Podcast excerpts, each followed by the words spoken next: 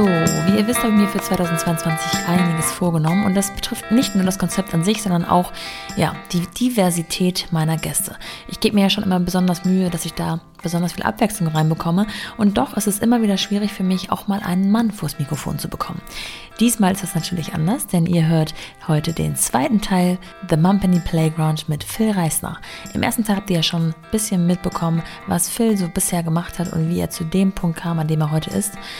Jetzt soll er mir Rede und Antwort zu meinen expliziten Fragen zur Vereinbarkeit geben. Und auch hier haben sich ein paar Änderungen, ja, irgendwie eingeschlichen, weil ich immer noch nicht ganz sicher bin, welche Fragen wirklich die Top 10 oder wichtigsten sein könnten. Ich hoffe wie immer, ihr könnt euch was daraus ziehen und auch wenn es ein Mann ist, ein bisschen profitieren von der heutigen Folge von The Mumpany Playground mit Phil Reisner. Willkommen zu The Mumpany. Die Balance zwischen Baby und Business. So, Phil, bist du bereit für die The Mumpany Playground Folge? Diesmal mit dir als ersten Vater tatsächlich. Ähm, oh, das ist cool. was ganz Besonderes. ähm, okay, ich starte direkt und äh, du antwortest einfach aus dem Bauch heraus. Was hat dich das Elternsein gelehrt? Sehr viel Geduld, ähm, sehr viel Hingabe ähm, dass es tatsächlich auch äh, bedingungslose Liebe gibt und dass Windeln, Windeln wechseln echt Spaß machen kann. Woran arbeitest du zurzeit an dir am härtesten oder müsstest du eigentlich? Hm, hm, hm, hm. Ähm, gib mir ganz kurz Überlegung, Überlegungszeit. Ähm, auf der einen Seite Disziplin. Also ich, ich würde sehr gerne ähm, einige Routinen bei mir aufbauen, die ich einfach regelmäßig mache, insbesondere auch, auch ähm, Sport. Ja. Und ähm, auf der anderen Seite tatsächlich noch mehr, noch mehr loslassen. Also das kommt bei mir in letzter Zeit immer mehr hoch. Ah, ja. das, das klappt schon ganz gut. Äh, aber auch insbesondere mit Baby, mit ähm, Empowerland und allem, was ich gerade mache, ist tatsächlich ähm, noch mehr loslassen und einfach äh, den Gang nicht versuchen, mit meinem Kopf alles zu erzwingen und ähm, zu kontrollieren. Und wo knirscht es in Sachen Vereinbarkeit bei euch am häufigsten? Im Bezug auf Fairness. Ähm, also wer passt wie lange auf ihn auf. Ja, wir mhm. haben schon auch so eine äh, so eine gewisse Vereinbarung, da ich halt doch arbeitsmäßig ähm, sehr, sehr viel aktuell zu tun habe und einfach ähm, deshalb nur weniger Zeit mit ihm ähm, verbringe und gleichzeitig versuche dann halt äh, irgendwie Carla auch bestmöglich zu unterstützen, damit sie sich nicht, äh, nicht so fühlt, als müsste sie sich jetzt komplett alleine um ihn kümmern. Was würdest du sagen, bei wie viel Prozent eurer selbstgelebten Vereinbarkeit seid ihr bisher?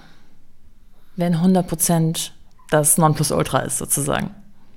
Mm, aus dem Bauch heraus würde ich sagen 70. Mhm. Ähm, also es läuft schon ziemlich gut und unsere eigene einzige Challenge, die aktuell wirklich präsent ist, ist ähm, Carla etwas zu entlasten, damit sie sich eben noch um ihr anderes Baby, um Empowerland mit kümmern kann. Welche drei Tipps hast du für die Vereinbarkeit von Eltern, die nebenbei, in Anführungsstrichen, gründen oder sich selbstständig machen? Ähm, zum einen äh, wirklich auch eine, eine Balance zu schaffen, weil wenn man gründet, wenn man irgendeine Idee hat oder irgendeine Leidenschaft, dann ist man da so gerne so viel drin, dass man wirklich auch zehn Stunden am Tag nichts anderes machen kann. Und äh, da wäre es, oder das ist echt wichtig für mich, dass, dass ich da ähm, immer wieder eine kleine Pause mache und auch immer wieder ähm, zu Baby, zu Frau und so weiter gehe.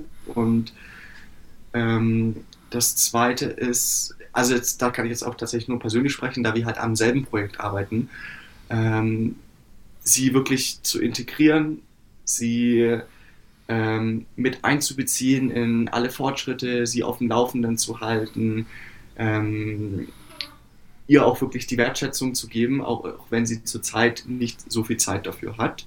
Mhm. Und jetzt kommt noch Punkt Nummer drei. Äh, ähm,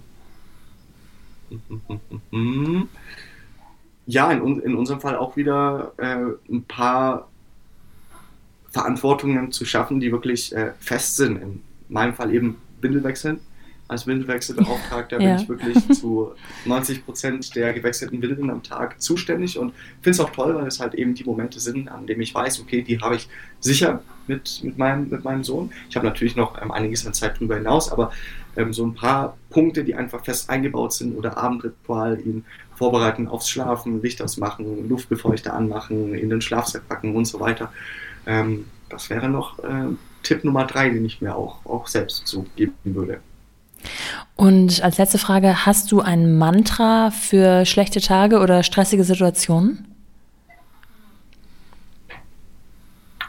Äh, nicht bekämpfen. Also ich finde, es ist völlig legitim, wenn man in, in einer schlechten Stimmung ist oder richtig schlecht drauf ist oder sich emotional auch überhaupt nicht gut fühlt. Also ich versuche es nicht wegzudrängen oder ich setze mich auch nicht hin und versuche unbedingt wieder die positiven Emotionen jetzt herzukriegen, sondern einfach, einfach zulassen, weil die genauso Daseinsberechtigung haben und natürlich als, als Eltern äh, noch viel schneller kommen können, äh, da man eben eine große Verantwortung, teilweise auch gestresst ist und Situationen kommen, mit denen man halt gerade nicht so rechnet.